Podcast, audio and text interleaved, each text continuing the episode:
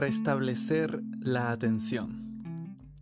De vacaciones con su familia en un resort tropical, el editor de revistas, William Falk, lamenta estar atento a su trabajo mientras su hija lo espera para ir a la playa. No hace mucho habría considerado impensable trabajar durante las vacaciones. Recuerdo maravillosos periodos de dos semanas en los que no tenía ningún contacto con jefes, empleados y tampoco con amigos. Fue antes que viajara con un smartphone, un iPad y una laptop de que aprendiera a vivir gustoso en un constante flujo de información y conexión. Consideremos el esfuerzo cognitivo que exige la carga de información que hoy es normal, la explosión de emails, llamadas telefónicas, tweets, blogs, chats, reflexiones sobre opiniones acerca de otras opiniones, a las que exponemos diariamente nuestros procesadores cognitivos. Todo ese bullicio neural agrega atención a la exigencia de hacer alguna tarea. Para seleccionar un foco de atención, se necesita inhibir una multitud de otros. La mente tiene que combatir la atracción de todo lo demás y diferenciar lo importante de lo irrelevante. Esto implica un esfuerzo cognitivo.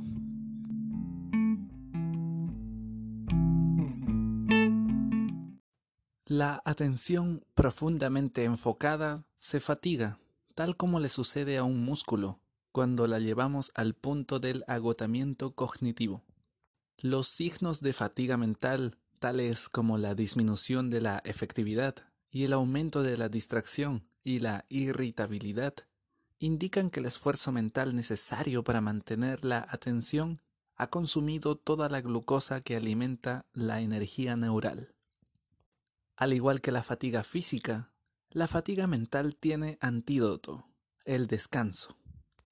Pero, ¿cómo se descansa un músculo mental?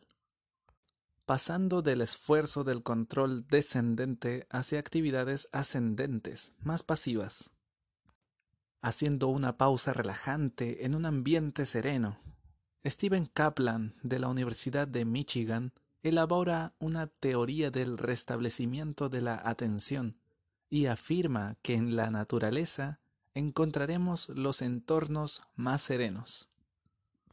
Ese restablecimiento se produce cuando nos desconectamos del esfuerzo de eliminar distracciones para mantener la concentración y permitirnos que nuestra atención sea capturada por cualquier cosa que se presente. Pero solo cierto tipo de atención ascendente restaura la energía necesaria para enfocar la atención. No sirve navegar en la web, distraerse con videojuegos o escribir emails. Es bueno desconectarse regularmente. La serenidad restaura nuestra atención y nuestra calma. Pero esa desconexión es solo el primer paso. También es importante lo que hacemos a continuación.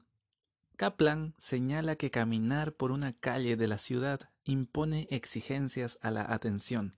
Tenemos que andar entre multitudes, esquivar autos, ignorando las bocinas y el bullicio callejero. Por el contrario, una caminata por el parque o el bosque no impone esa exigencia a nuestra atención.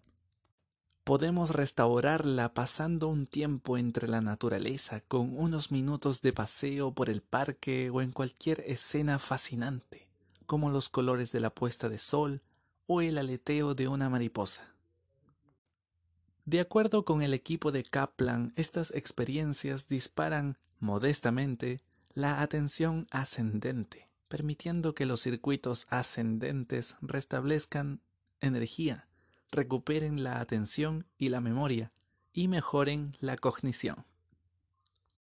Un paseo a través de un arboreto nos permite concentrarnos mejor en tareas exigentes que una caminata por el centro de la ciudad. Tomar asiento frente a una escena de la naturaleza, en particular si incluye agua, es mejor que sentarnos en la cafetería de la esquina.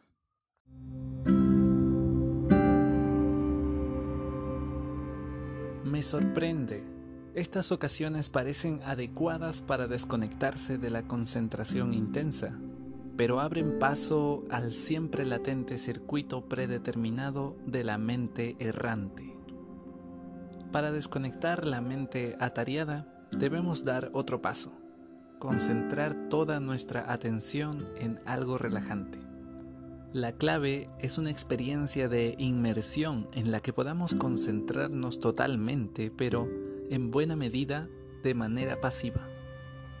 Esto comienza a ocurrir cuando estimulamos suavemente los sistemas sensoriales que aquietan a los que se ocupan de la concentración esforzada. Hagamos todo aquello que nos deleite. Recordemos que en la encuesta sobre los estados de ánimo, hacer el amor generaba la mayor concentración y también el mayor placer. Al estar total y positivamente absortos, acallamos la voz interior. El diálogo con nosotros mismos no se interrumpe ni siquiera en los momentos serenos. Es el principal efecto de las prácticas contemplativas que mantienen la mente enfocada en un objeto neutral, tal como la respiración o un mantra. Los lugares tradicionalmente aconsejados para un retiro parecen incluir todos los ingredientes necesarios para la restauración cognitiva. Los monasterios diseñados para la meditación se encuentran en serenos ambientes naturales. Esto no significa que necesitemos condiciones tan especiales. Para William Falk, el remedio fue simple interrumpió su trabajo y se fue a jugar con su hija. Dando volteretas y gritos entre las olas, estaba totalmente presente en el momento, totalmente vivo.